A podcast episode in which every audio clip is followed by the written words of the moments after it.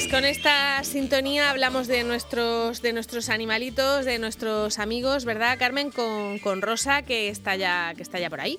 A ver a quién saludo primero. Saluda tú, Carmen. Venga, pues saludamos a Rosa Sánchez del Hospital Veterinario de La Flota, que cada semana pues eh, nos pone al tanto de cómo cuidar bien de nuestros eh, animales, de nuestras mascotas. Rosa, buenos días. Buenos días.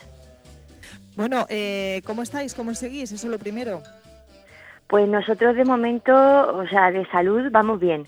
Vamos un poquito cansados porque afortunadamente eh, estamos sirviendo de, de ayuda a un montón de perrillos porque se están poniendo un montón malos, pero, pero nada, estamos bien, estamos bien, no nos podemos quejar en absoluto. Estamos eh, viendo últimamente, Rosa, eh, bueno, pues eh, algunas quemaduras en, las paticas de, los perros por aquello de que cuando salen a la calle a dar su paseo, vuelven a casa y nos recomiendan, bueno, pues eh, tenemos que, limpiarlos, ¿no? Pero, pero tanto queremos limpiar que parece que, que algunos pues les estamos haciendo pupa y, bastante. ¿Qué, habéis visto en estos últimos días en las consultas? Pues que a la, a la gente se le ha ido la cabeza, o sea, vienen con, con toda la zona de las almohadillas plantares eh, erosionadas, rojas como tomates y, vamos, básicamente quemadas porque supongo que le están poniendo, bueno, por los que hemos tenido, le han estado poniendo hidrogel alcohólico este que nosotros usamos para las manos, pero si ya para nuestras manos eh, es fuerte, que tienes que también ponértelo, pero con cuidado, eh, pues a ellos le han dejado pues, las paticas en carne viva. O sea, se le ha ido la pinza a mucha gente. ¿Y qué tendrían que, utilizar entonces para, para ah. quedarse tranquilos de que, de que están limpitos? Agua y jabón. Agua y jabón, o sea, no necesitan nada más. El jabón que usen para la, para bañar a los perricos o bueno, los gaticos que no salen, pero el mismo jabón que usan para el champú, que usan para bañar al perrico, pues nada, cuando vengan cogen una esponja con su agua y jabón, le dan bien, lo enjuagan, lo secan que eso es un momentico y se quedan bien limpias y fuera de coronavirus, porque el liposoluble, el virus, con lo cual con agua y jabón es suficiente. Y secárselas bien, eso es importante, porque si no pueden formar dermatitis por humedad. Eh, también hay gente que usa, no sé, eh, agua oxigenada, alcohol. Eh, ¿Qué os estáis encontrando?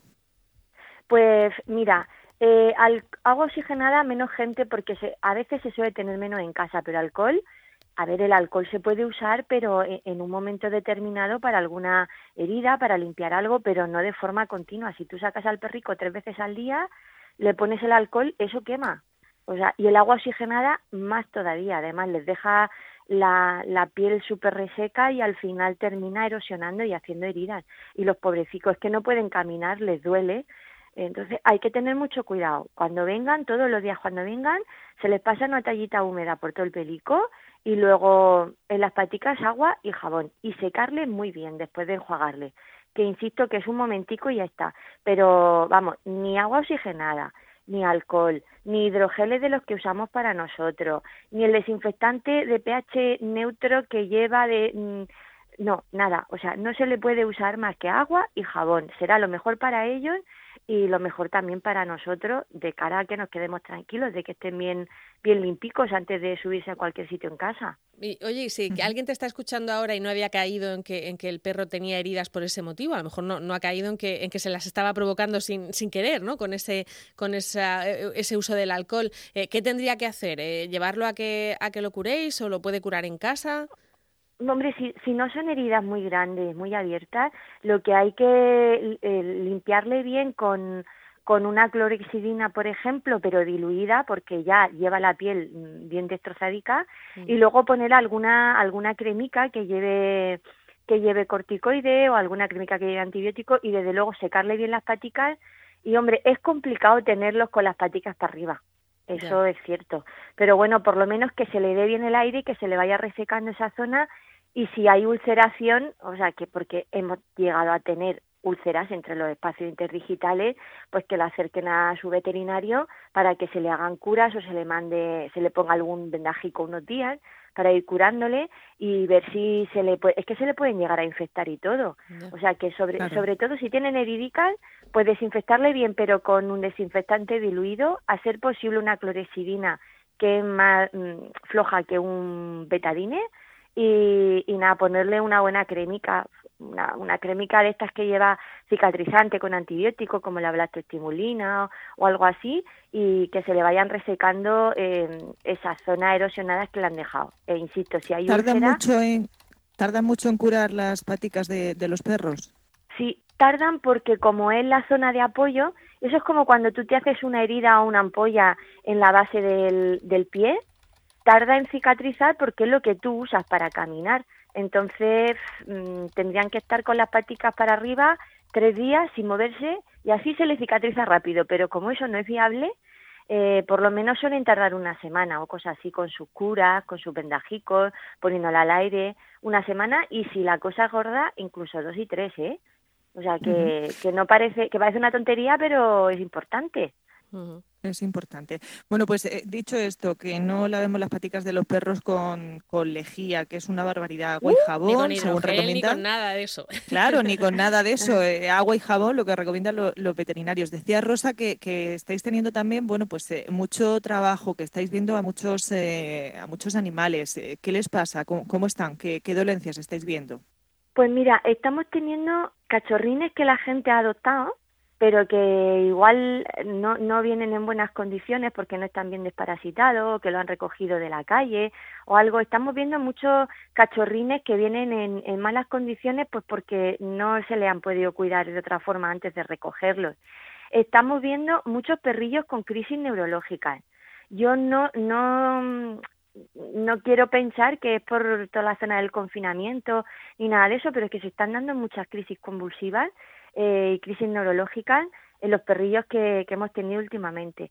Hemos tenido también gastroenteritis, pero gastroenteritis severa, lo típico que el perrito empieza a vomitar, luego tiene diarrea, la gente igual se espera un poquito a ver si se le pasa y luego te vienen con, con una deshidratación severa y hay que poner más medios.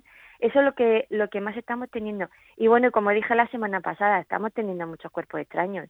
Sí, cosas que claro. no se deben comer, uh -huh. pues de eso también estamos teniendo. Y algunos gatillos, pues ya tenemos menos paracaidistas, pero también tenemos gatos paracas, porque se dejan las ventanas abiertas y como ellos no están acostumbrados, pues se ponen Vaya. a investigar fuera. Sí, sí, sí. Los gatos se llaman paracas porque caen como los paracaidistas y las lesiones son siempre típicas. Y claro, como normalmente están en casa cerradicos, porque la gente está trabajando, eh, pues ahora se ven con todas sus ventanas abiertas todo el día, se ponen a curiosear porque son tremendamente curiosos y estamos teniendo muchos gatos paracaidistas también. Vale, entonces hay que tener cuidado, el que tenga gatos, en, en, vigilarlos si vas a abrir las ventanas, ¿no? El tenerlos controlados. Sí, sí, sí, sí. Sí, y que no piensen, no, si no salta. No, claro que saltan, Madre claro mía. que saltan, si no nosotros no tendríamos, o, o unos saltan, otros se resbalan y se caen, porque son muy osados, los gatos son muy y osados. Y lo de las siete vidas, y lo de las siete vidas, bueno, pues eh, ahí tenemos la leyenda, ¿eh? Que ojo. Sí, sí, sí, sí, tenemos, es que yo creo que en una caída de un cuarto piso, eh, yo creo que se agotan ahí de golpe. Exactamente. ¿eh? O sea, una, otra, otra, otra, por, por piso van cayendo vidas, ¿eh? Eh, una cosa que quería comentar sí. es que en muchos, mm, o sea, se está desinfectando muchas calles y sobre todo en las zonas donde donde hay más perricos, uh -huh. que cuando estén reci recién de re desinfectados, que eso esté húmedo, que por ahí no pasen a los perrillos, porque eso lleva lejía o ah. algún desinfectante y eso puede ser perjudicial para ellos, aunque no lo chupen, bueno, si lo chupan, malo, o sea, que eso hay que tener mucho cuidado. Y si no lo chupan, luego se lo llevan en las paticas pueden chuparse las paticas y pueden intoxicarse y también se les pueden deteriorar las paticas. Entonces, cuando, cuando haya zonas desinfectadas por, por el ayuntamiento, por el servicio de limpieza, que no los pasen por la zona mojada que cuando ya esté seco sí, pero mientras esté mojado que no los pasen por ahí. Uh -huh. Y si lo pasan y se le producen heridas, pues lo mismo como hemos dicho antes, ¿no? Mucho cuidadito sí. con esas con esas heridas. L limpiarle rápido, sí. Muy bien. Pues Rosa, muchísimas gracias y esperemos que nos hayan oído muchos muchos dueños de perritos y que y que no se les ocurra seguir desinfectándolos de esa manera, que el agua y jabón es lo mejor también para las manos de los humanos, ¿eh? El agua y jabón sí, sí, es lo que mejor quita al, al virus. Rosa, muchas gracias. Nada, a vosotros, un abrazo. Hasta luego. Adiós. Adiós, Rosa. Vivas donde vivas, somos tus paisanos. Onda Regional de Murcia, la radio de utilidad pública.